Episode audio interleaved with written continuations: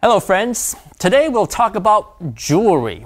We need to note first that jewelry and jewels are not the same. No, they are not. When we talk about jewelry, we mean something like a necklace, a ring, an earring, or a bracelet.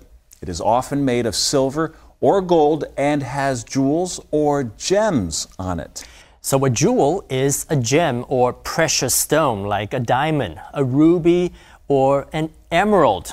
They are very costly. Okay, a jewel can also be a semi precious stone like an amethyst, which is purple, or an opal, which is cream colored. These are also expensive, but not as costly as the precious stones Ken just mentioned. So, to distinguish the two, we can say a piece of jewelry may have a jewel on it. That's a good way to remember it. Okay, and when gold or silver has a jewel or several jewels on it, we call that the setting.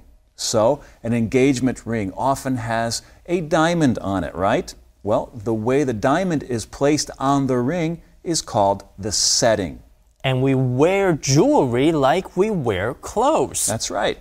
That's the word to use when you put on jewelry. 珠宝的英文叫做 jewelry。jewelry 跟 jewel 我们要分清楚，jewel 也可以叫做 gem，就是宝石，比如说 diamond 钻石，ruby 红宝石，emerald 绿宝石，amethyst 紫水晶，opal 蛋白石都是不同的 jewels。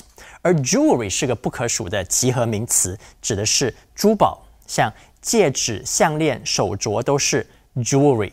jewelry 是可以 wear 穿戴在身上的，而 setting 用在 jewelry 指的是镶嵌在装饰品上的宝石。